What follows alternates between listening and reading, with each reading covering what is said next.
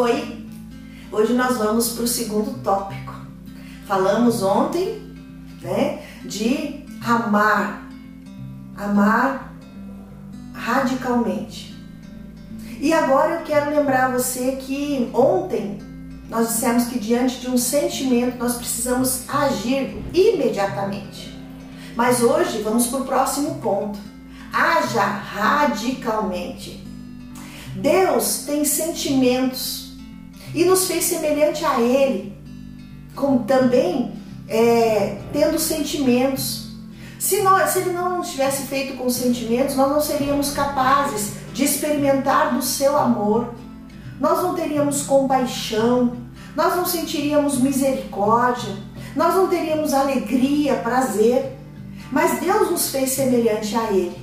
Mas um dia o pecado entrou no mundo e esse pecado trouxe outros sentimentos que hoje fazem parte do nosso dia a dia. Sentimentos como o orgulho, o egoísmo, o ódio, o rancor, a mágoa, a tristeza, a desilusão, a solidão. É interessante falar a respeito da solidão, porque pela primeira vez o Senhor Jesus sentiu solidão quando ele estava pregado naquela cruz do, do Calvário e sobre ele estavam os meus pecados e os seus pecados. Jesus jamais tinha experimentado estar sozinho, sem o Pai. Mas naquele momento os nossos pecados fizeram com que o Pai se retirasse. E naquele momento Jesus sentiu profunda solidão.